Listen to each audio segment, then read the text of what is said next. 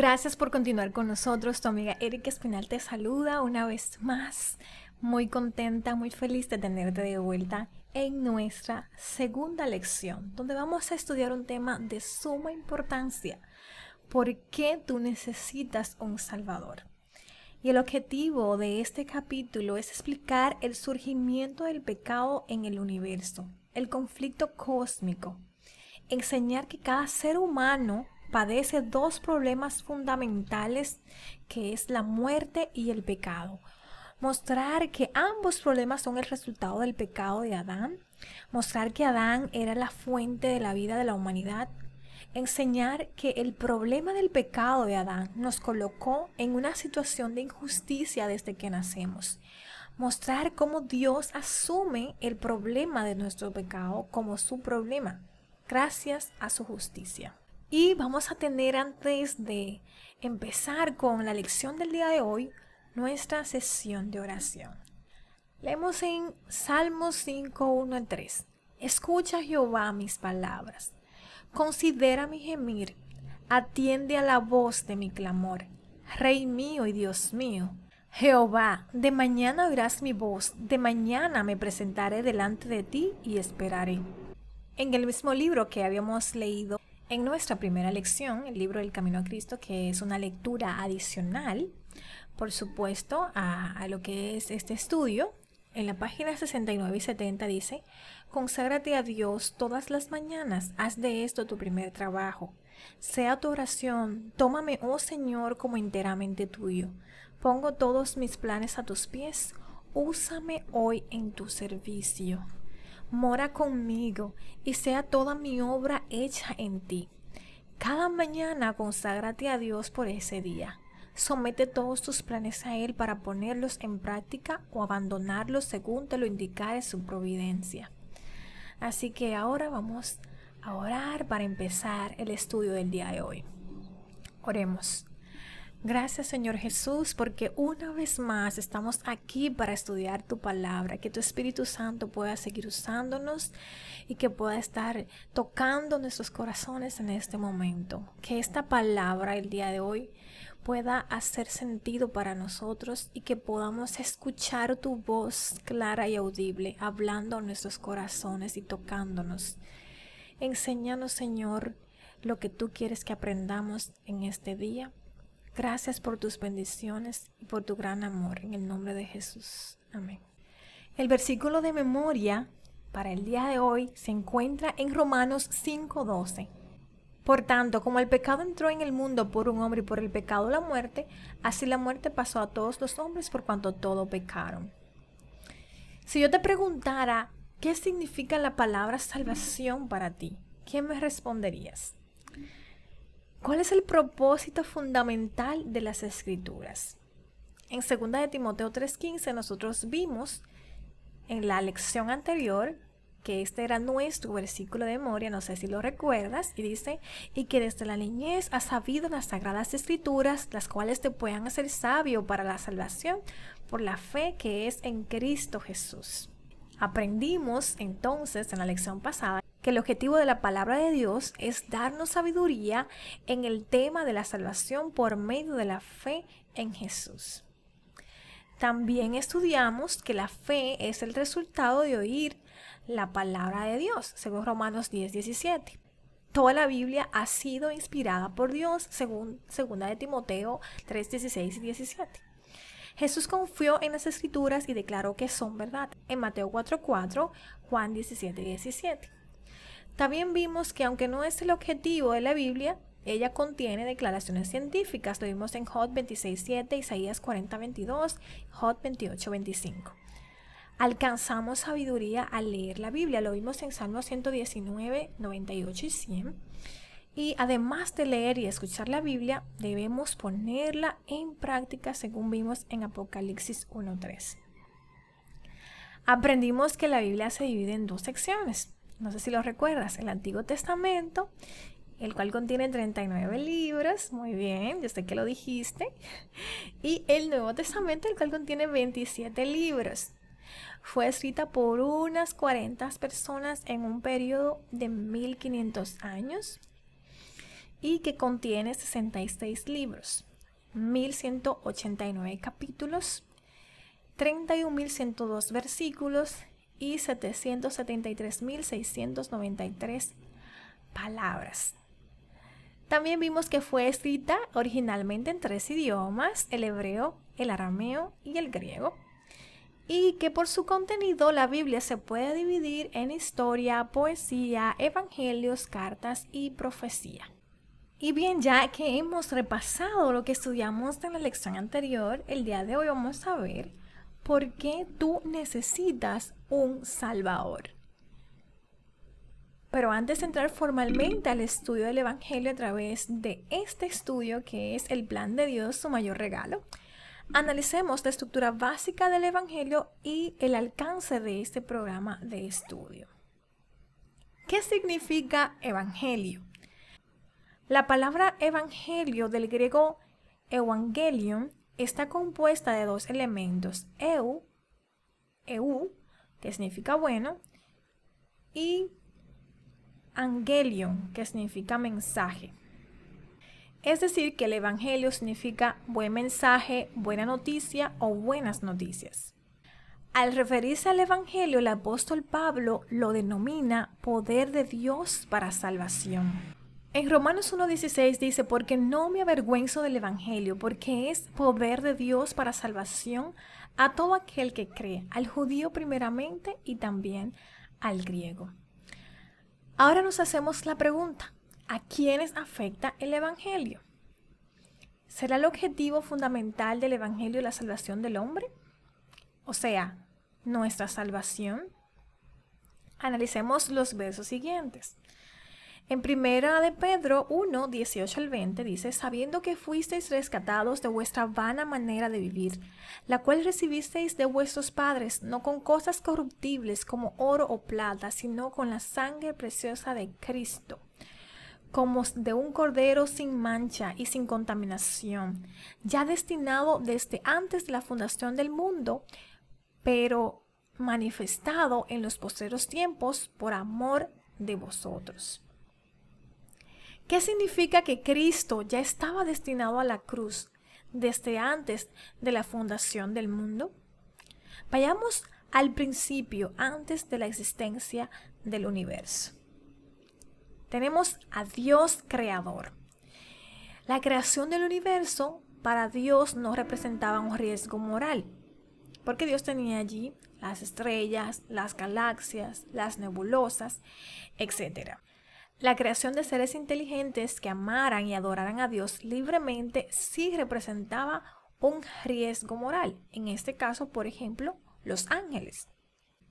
Entonces Dios comienza a tener un dilema y comienza a preguntarse, ¿creo ángeles robots o creo ángeles libres que representen quizás algún tipo de amenaza?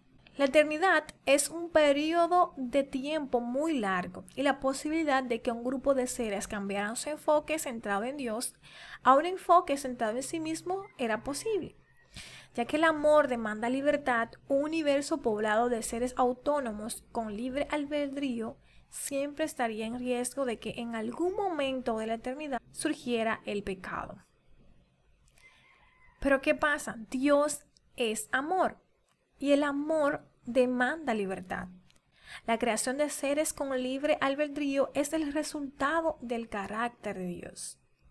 La Biblia enseña que la rebelión ocurrió y el pecado apareció en el reino de amor y santidad de Dios. Veamos lo que dice Isaías 14, 12 al 14. Como caíste del cielo, oh lucero, hijo de la mañana, tú que deseas en tu corazón, subiré al cielo en lo alto. Junto a las estrellas de Dios levantaré mi trono y en el monte del testimonio me sentaré. A los lados del norte, sobre las alturas de las nubes subiré y seré semejante al Altísimo. El origen del mal está unido a la libertad de escoger. Lucifer centró su atención hacia sí mismo y arrastró consigo la tercera parte de los ángeles según dice Apocalipsis 12:4. Antes de surgir el pecado en el cielo, los ángeles no conocían los atributos esenciales de Dios. Hasta ese momento nunca tuvieron necesidad de gracia, perdón, misericordia, bondad y justicia. Es decir, que los seres que Dios había creado en ese momento, los ángeles, todavía no conocían a plenitud algunas características del Dios creador porque no había habido la necesidad de mostrarse o no había esa situación donde Dios mostrara estas características que él tenía. Al surgir la rebelión viene la pregunta, ¿cómo enfrentaría Dios la situación? Hay tres opciones para poder manejar este conflicto que Dios podría utilizar. Vamos a ver cuáles serían esas tres opciones. La primera opción sería destruir los ángeles malos. Si Dios hacía esto, la destrucción de los ángeles malos, esto provocaría un cambio en la actitud de los ángeles buenos. Estos cambiarían de una relación de amor con Dios a una relación de temor, una relación de miedo, porque también ellos podrían pensar, bueno, si Dios destruyó a, a, los ángeles que se rebelaron contra Él, significa que nosotros no podemos hacer nada, que es un Dios autoritario y si nosotros hacemos algo o nos rebelamos o no estamos simplemente de acuerdo, Él nos va a destruir. Entonces ya la relación que iba a existir de parte de los ángeles hacia Dios era una relación de miedo, una relación de temor y no una relación de amor, lo cual iba en contra completamente del carácter de Dios. La segunda opción que Dios podría optar es destruir a todos los ángeles malos y buenos, a todos juntos, decir, bueno, estos ángeles me desobedecieron, voy a destruirlos a todos y voy a crear ángeles nuevos que me obedezcan. Si Dios destruía la totalidad de los ángeles y creaba nuevos ángeles, era una opción que Dios no podía tomar. Su justicia le impediría tratar a los ángeles fieles como si fuesen infieles, porque recuérdate que Dios, es su carácter es amor y Él es fiel y Él no puede ir en contra de su propio carácter. Simplemente Dios no podía tener esta opción de destruir a los buenos junto con los malos, o como decimos nosotros, que pagaran justos por pecadores, ¿verdad? Que pagaran los buenos por los malos. Es importante resaltar en este momento que la omnipotencia de Dios es limitada a su carácter. Es decir, Dios es un Dios omnipotente, un Dios que lo puede todo. Pero, ojo, Dios no puede todo, porque Dios no puede mentir no puede ser infiel, ser injusto, pecar en ningún sentido, no puede negarse a sí mismo. Así que el problema grave que tiene Dios aquí, diríamos, entre comillas, ¿verdad? Es su carácter. Porque Él no puede hacer cosas que estén en contra de su carácter. En 2 de Timoteo 2.13 leemos, si fuéramos infieles, él permanece fiel. Él no puede negarse a sí mismo. Así que vemos que Dios no puede ser contrario a su carácter. Y la tercera opción sería permitir que el pecado se desarrollase. Y vemos que eso fue lo que Dios decidió hacer. Tomó esta tercera opción. Permitir el desarrollo del pecado y enfrentarlo en la cruz por medio de Cristo, aún a costa de su propia vida fue lo que Dios consideró antes de la fundación del mundo. Es decir, que antes de que Dios creara a los seres pensantes con libre albedrío, que fueron los ángeles en la eternidad, que él estaba muy contento, muy feliz con toda la creación que tenía, los universos, pero como él es un Dios de amor, le encanta crear, Entonces, ahí fue que decidió crear seres inteligentes donde quizás se vería amenazada Em, el universo debido a las decisiones equivocadas que también podrían tomar esos nuevos eh, seres que, inteligentes que Dios había creado, ¿no?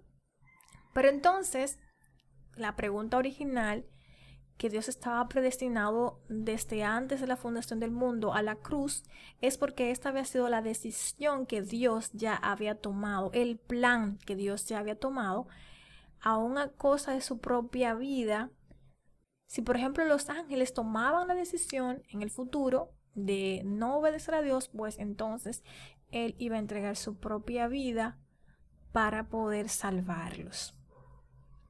Dios es amor. El amor siempre escogerá el sacrificio antes que la soledad. La soledad inutiliza el amor.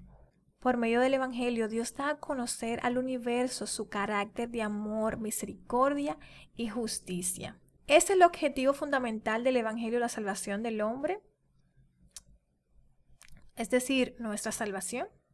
El objetivo fundamental del Evangelio es revelar el carácter de Dios al universo.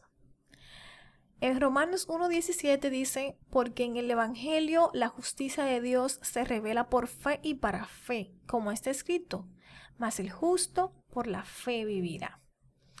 Dios escoge la humanidad antes de la fundación del mundo para que ésta revele su carácter y sea el testimonio eterno de su gloria. Según Efesios 1, 4 al 6 dice que nos escogió en él antes de la fundación del mundo para que fuésemos santos y sin mancha delante de Él. En amor, habiéndonos predestinado para ser adoptados hijos suyos por medio de Jesucristo, según el puro afecto de su voluntad, para alabanza de la gloria de su gracia, por la cual nos hizo aceptos en el amado.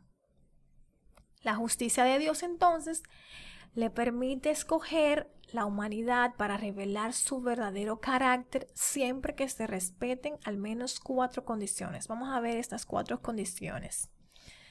La primera es que ofrecería a cada ser humano la salvación gratuitamente. Dios mantendría a favor de cada ser humano en todo momento y gratuitamente un camino abierto a la salvación del problema del pecado y le ofrecería la vida eterna en Cristo. Eso lo vemos en Isaías 45, 22 y en Primera de Timoteo 2, 3 y 4. Dios le da a cada ser humano la palabra, la fe, el arrepentimiento, el bautismo, el perdón de los pecados, el Espíritu Santo, la oración, el discernimiento espiritual, el valor de testificar y la vida eterna. La segunda condición Dios arriesgaría más que cualquier ser humano.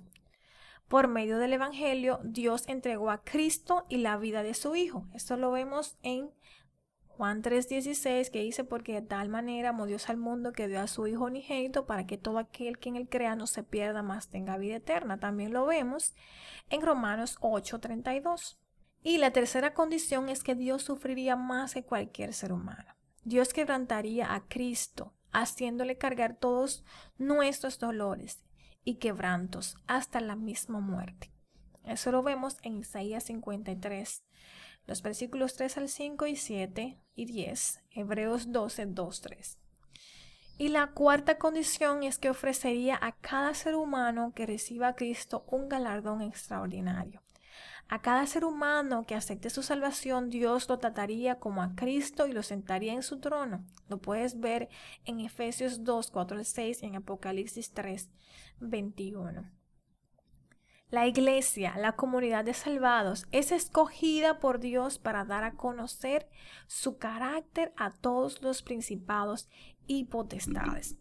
Eso lo podemos ver en Efesios 3, 8 al 11 que dice, a mí, me fue dada esta gracia de anunciar entre los gentiles el Evangelio de las inescrutables riquezas de Cristo y de aclarar a todos cuál sea la dispensación del misterio escondido desde los siglos en Dios que creó todas las cosas para que la multiforme sabiduría de Dios sea ahora dada a conocer por medio de la Iglesia a los principados y potestades en los lugares celestiales, conforme al propósito eterno que hizo en Cristo Jesús nuestro Señor. Si bien el Evangelio afecta a Dios, los ángeles fieles, los infieles, las criaturas del universo y los seres humanos, es decir, que el Evangelio afecta a todos. Dios creador a través del Evangelio afecta a los ángeles fieles, a los infieles y también a los hombres. El plan de Dios, su mayor regalo, que es este estudio que estamos haciendo, trata acerca de cómo Dios salva al pecador. El objetivo de este programa, el plan de Dios, su mayor regalo, es enseñar cómo el Evangelio afecta al ser humano. Entonces, ¿quién creó al ser humano y con qué propósito? Vamos a ver en Génesis 1.26 dice, entonces dijo Dios, hagamos al hombre a nuestra imagen conforme a nuestra semejanza y soñaré en los peces del mar, en las aves del cielo, en las bestias, en toda la tierra y en todo animal que se arrastra sobre la tierra. La creación del hombre fue un evento extraordinario. Deuteronomio 4:32 expresa que Dios estaba fascinado con la creación del hombre. Y eso lo vemos en Deuteronomio 4:32.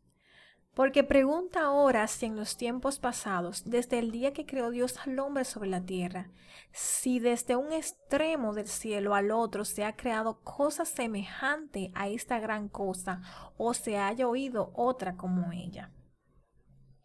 De acuerdo a Génesis 1.26, Dios creó al hombre y lo hizo Señor de toda la creación. ¿Qué hizo Dios después de que formó al hombre del polvo de la tierra? En Génesis 2.7 dice, entonces Jehová Dios formó al hombre del polvo de la tierra y sopló en su nariz aliento de vida y fue el hombre un ser viviente. Dios sopló en Adán aliento de vida. Esto quiere decir que Dios colocó en Adán la vida de toda la humanidad. Dios sopló en Adán aliento de vida y colocó en Adán la vida de toda la humanidad. ¿De qué creó Dios a Eva? Veamos en Génesis 2, 21 al 24. Entonces Jehová Dios hizo caer sueño profundo sobre Adán, y mientras éste dormía, tomó una de sus costillas y cerró la carne en su lugar. Y de la costilla que Jehová Dios tomó del hombre, hizo una mujer, y la trajo al hombre. Y dijo entonces Adán, esto es ahora hueso de mis huesos y carne de mi carne. Esta será llamada varona, porque del varón fue tomada. Por tanto, dejará el hombre a su padre y a su madre, y se unirá a su mujer, y serán una sola carne. Adán fue formado por las manos de Dios del polvo, y Eva fue formada de la costilla de Adán. Y vamos a ver por qué fue que Dios hizo esto. La Biblia presenta que Dios hizo al hombre del polvo de la tierra y luego Dios sopló aliento de vida en Adán. En realidad lo que Dios hizo fue que colocó la vida de todos los seres humanos en Adán, que era la fuente de la vida, ¿no? Es la razón de por qué Dios tomó de Adán la vida con la cual creó a Eva. Es decir, que está Adán, que es la fuente de la humanidad, y Dios toma a Eva de la vida de Adán, así como lo vemos en esta imagen. Adán fue formado por las manos de Dios del polvo y Eva fue formada de la costilla de Adán. De esta pareja, toda la raza humana llegó a existir. Por lo tanto, la raza humana a la que todos pertenecemos es la proliferación de la vida de Adán. ¿Qué mandó Dios a Adán a no comer en el jardín del Edén? En Génesis 2, 15 al 17 dice, Tomó pues Jehová Dios al hombre y lo puso en el huerto del Edén para que lo labrara y lo guardase. Mandó Jehová Dios al hombre diciendo, De todo árbol del huerto podréis comer, mas del árbol de la ciencia del bien y del mal no comerás, porque el día que de él comieres ciertamente morirás. Dios colocó en el Edén una prueba de lealtad o fidelidad hacia Él. Adán fue creado con libre albedrío. Él podría decidir si obedecer o desobedecer. Recordemos que la creación de Adán está en el contexto del problema cósmico del pecado. Dios colocó en el centro del jardín dos árboles especiales el árbol de la ciencia del conocimiento del bien y del mal y el árbol de la vida. Adán y Eva hacían entonces un proceso de elección o por la vida eterna que se ofrecía al comer el fruto del árbol de la vida o de la muerte eterna con la elección del otro árbol. Esto le demuestra al universo que Adán y Eva no eran robots o seres librados de libertad para escoger. Esta era una prueba de libertad. La lealtad a Dios significa que la vida que Dios les dio podría continuar por siempre, Darle la espalda a Dios significaba darle la espalda a la vida misma porque Dios era la fuente de la vida. Entonces todos los días cuando Adán y Eva salían al jardín, tenían allí todos estos árboles, estos frutos que podrían comer. Dios le puso esta, el, digamos, prueba de lealtad. Si ellos escogían comer del árbol de la vida, iban a estar viviendo por fe, creyendo de que este árbol le iba a dar vida eterna. De igual forma, si elegían el árbol de la ciencia del bien y del mar, entonces estarían escogiendo la muerte porque le estarían dando la espalda a Dios, que Dios es la fuente de la vida. ¿Cuántos se vieron afectados por la cuántos se vieron afectados por el pecado de Adán? En Romanos 5:12 dice, por tanto como el pecado entró al mundo por un hombre y por el pecado la muerte, así la muerte pasó a todos los hombres por cuanto todos pecaron. Vemos aquí que Adán es la fuente de vida de la humanidad y Eva fue la primera criatura que se creó, la primera vida que se tomó de la fuente de la vida que Dios puso en Adán, o sea, la fuente de la humanidad que Dios puso en Adán. Y luego entonces estamos nosotros que venimos de esta primera pareja. Cuando Adán, la fuente de la humanidad, peca, entonces todos nosotros que estamos contenidos dentro de Adán, entonces somos afectados por el pecado. Los seres humanos estaban contenidos en Adán cuando éste fue creado. Cuando la fuente pecó, toda la vida en Adán se contaminó con el pecado. En Romanos 5:12 dice, por tanto, como el pecado entró en el mundo por un hombre y por el pecado la muerte, así la muerte pasó a todos los hombres por cuanto todos pecaron. Toda la humanidad se vio afectada por el pecado de Adán. El texto es enfático al señalar que la muerte pasó a todos. Entonces tenemos dos grandes problemas como seres humanos. El pecado de Adán entonces nos trae que la muerte y también la ley del pecado. Dice en Romanos 5:12, por tanto, como el pecado entró al mundo por un hombre y por el pecado la muerte, así la muerte pasó a todos los hombres por cuanto todos pecaron. ¿Esto es justo? Esto es justo delante inclusive hasta de un ser humano, voy a hacerte la pregunta, que mi hermano sea el que se robe el huevo y que yo sea la persona que pague, si no fui yo que lo hice. O sea, eso es injusto hasta para nosotros seres humanos. Eso es justo para nosotros que Adán pecara y que entonces todos nosotros tengamos que cargar con la consecuencia del problema que nos causó esa decisión que tomaron Adán y Eva a toda la humanidad, a ti y a mí hasta el día de hoy. En Deuteronomio 24:16 y Ezequiel 18:20, entre otros versos, Dios ya había señalado que no es justo que alguien tenga que pagar por el pecado del otro. Es decir, que Dios también es justo y vio que esto no era justo. Leemos en Deuteronomio, los padres no morirán por los hijos, ni los hijos por los padres, cada uno morirá por su pecado. Vemos aquí en Ezequiel 18:20, el alma que pecare esa morirá, el hijo no llevará el pecado del padre, ni el padre llevará el pecado del hijo. La justicia del justo será sobre él y la impiedad del impío será sobre él. El patriarca Job se queja con sus amigos y declara, ¿por qué no morí yo en la matriz o expiré al salir del vientre? Pues ahora estaría yo muerto y reposaría, dormiría y entonces tendría descanso. Esto lo dice en Job 13, 11 al 23. Job siente que no es justo pagar las consecuencias del pecado. Hubiese sido mejor no existir. Y creo que también tenía su razón. Así que es que no es justo para el ser humano sufrir el problema de la muerte debido al pecado de Adán debido a que Dios es justo y nos ama, su justicia lo impulsa a involucrarse en la solución de nuestro problema de pecado, porque Dios también entiende que no es justo. ¿Qué invierte el estado de la humanidad de la condena a la justificación? Romanos 5:18 dice así que como por la transgresión de uno vino la condenación a todos los hombres, de la misma manera por la justicia de uno vino a todos los hombres la justificación de vida. La justificación o ser declarado justo se presenta como un don de Dios a causa de los actos justos de un hombre. La vida perfecta y el sacrificio de muerte de Jesucristo, esta es la buena noticia del Evangelio. Gracias al sacrificio de Cristo podemos pasar del estado de condenación al estado de justificación de vida. Como resultado de la caída, ¿cuántos son justos o buenos ante los ojos de Dios? Romanos 3, 9 al 12 dice, ¿qué pues? ¿Somos nosotros mejores que ellos? En ninguna manera, pues ya hemos acusado a judíos y a gentiles que todos están bajo pecado. Como está escrito, no hay justo, ni un uno, no hay quien entienda, no hay quien busque a Dios. Todos se desviaron a una y se hicieron inútiles. No hay quien haga lo bueno, no hay ni siquiera uno.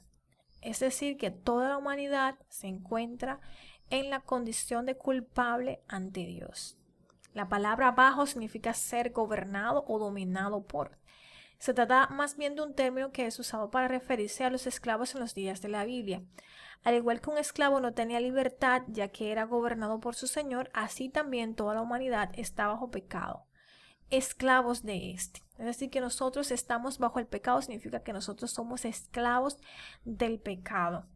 ¿Cuántos son condenados bajo la ley de Dios?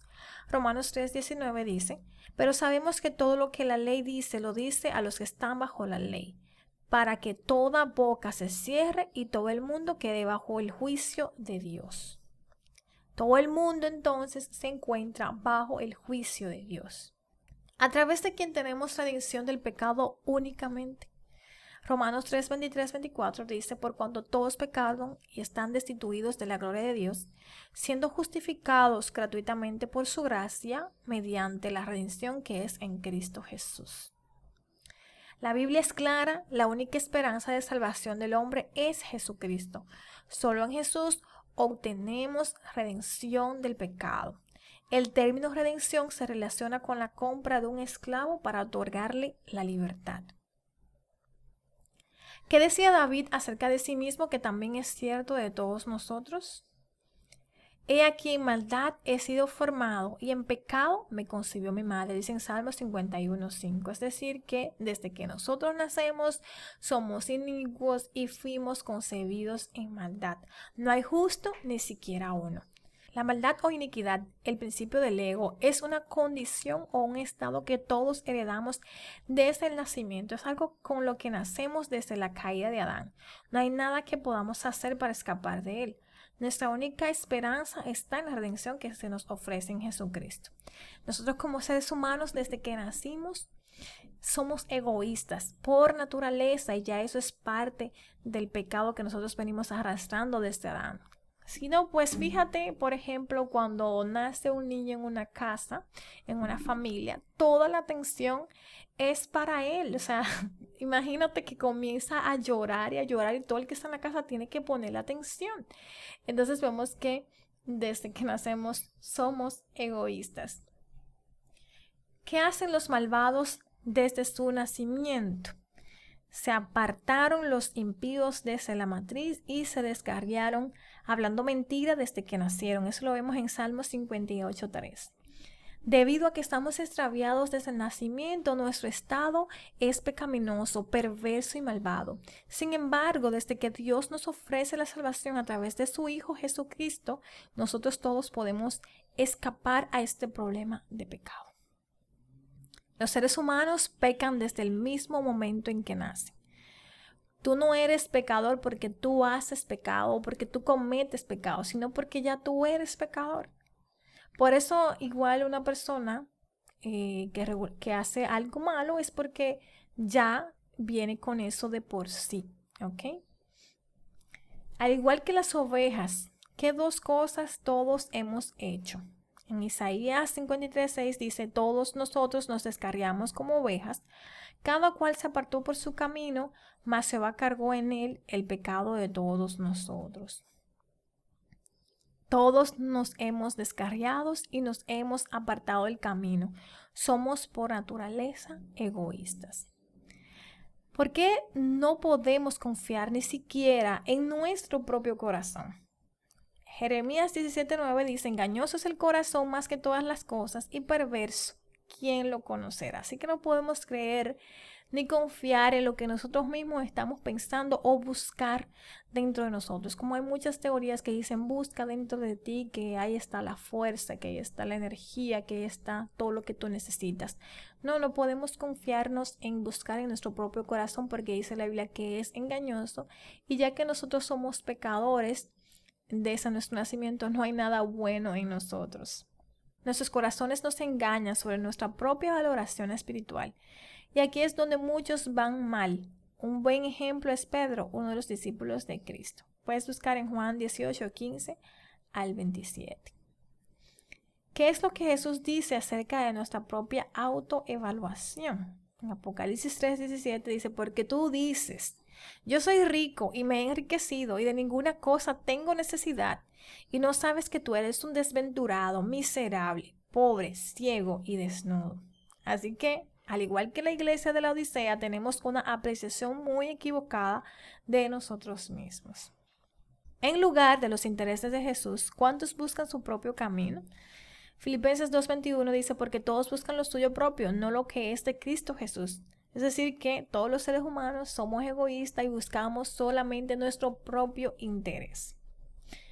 ¿Qué puede realmente liberarnos de nuestro problema de pecado? en Juan 8:32 dice, y conoceréis la verdad y la verdad os hará libres. Este problema del egoísmo es inherente a todo ser humano. Incluso hasta los bebés demandan su propia atención desde su nacimiento, lo que le estaba comentando ahorita. El conocimiento de la verdad del Evangelio nos libera.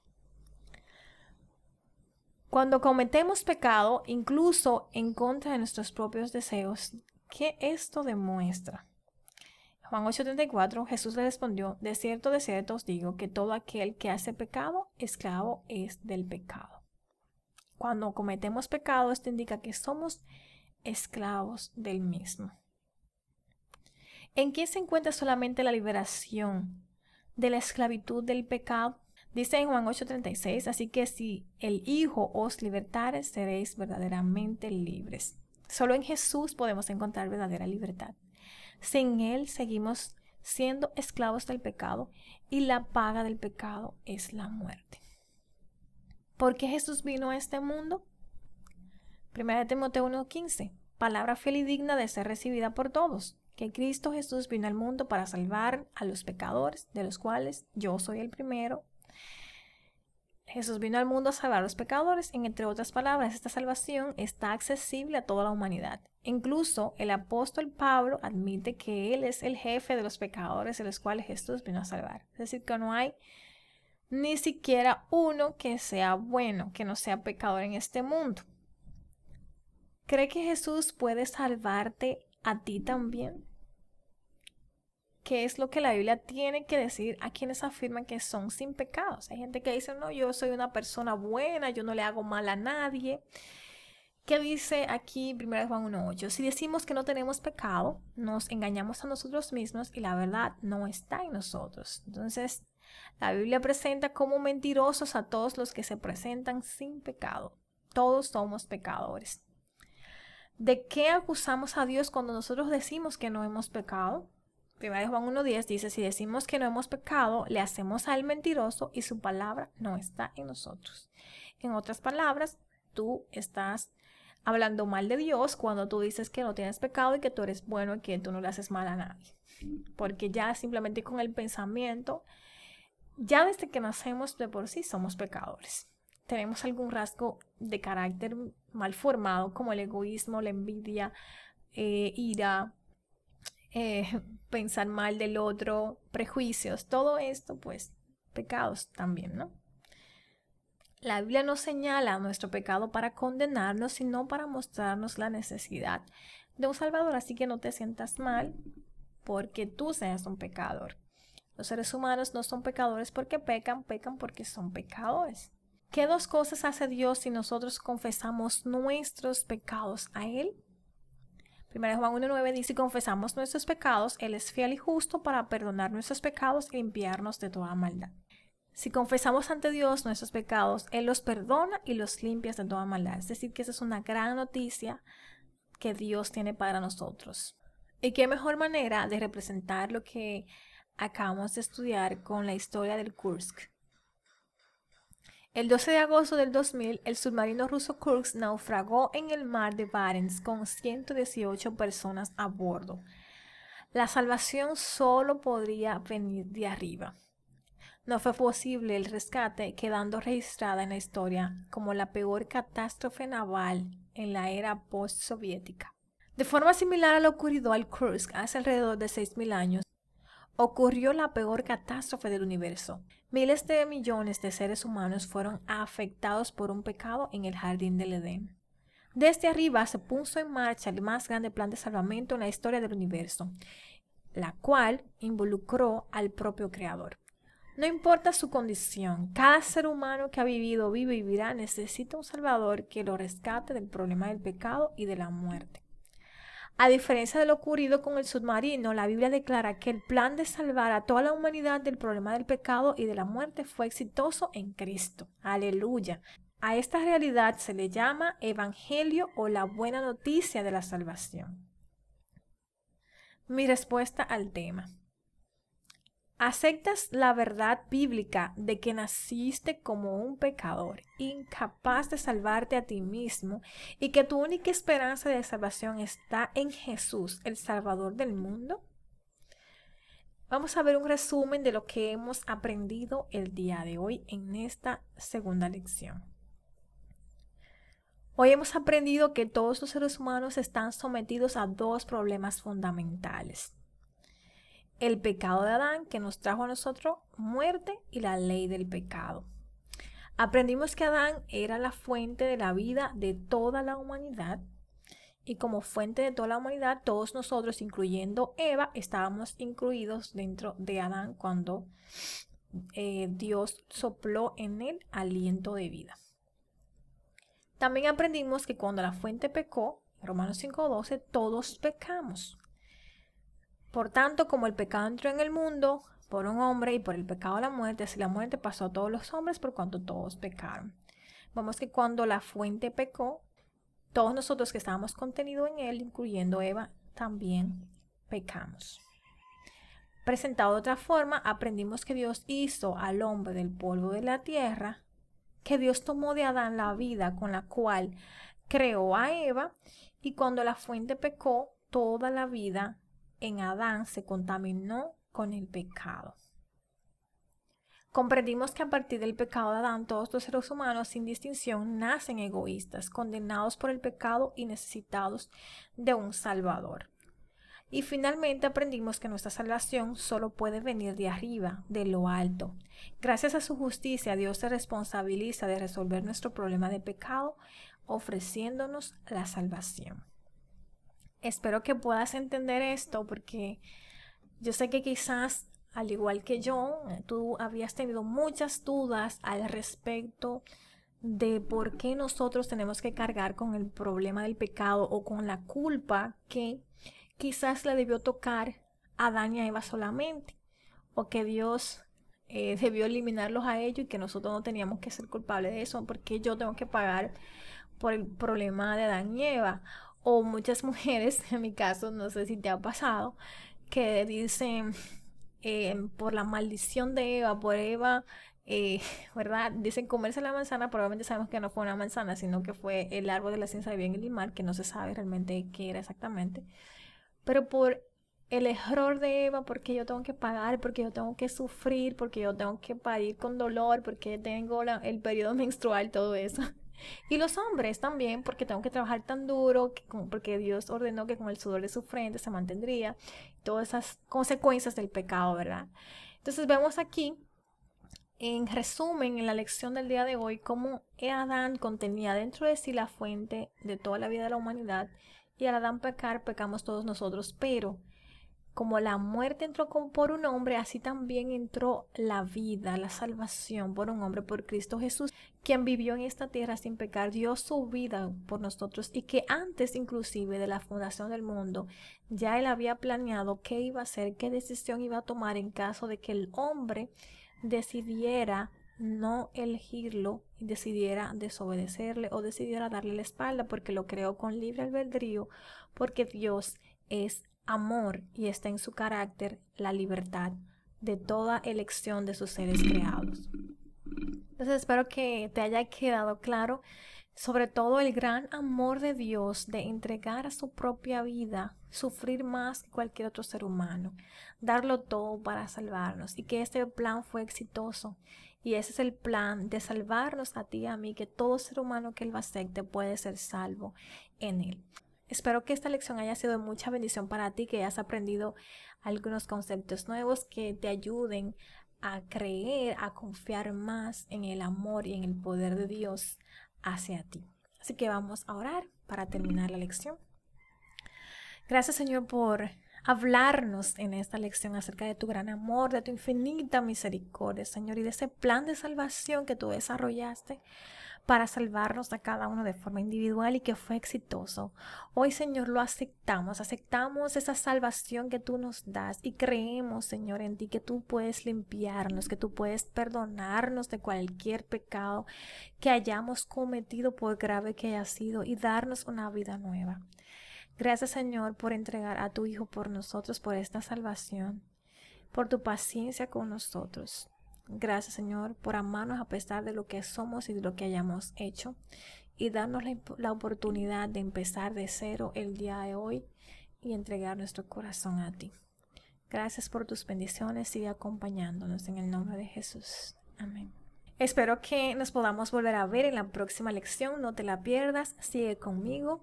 Un abrazo. Se despide tu amiga Erika Espinal.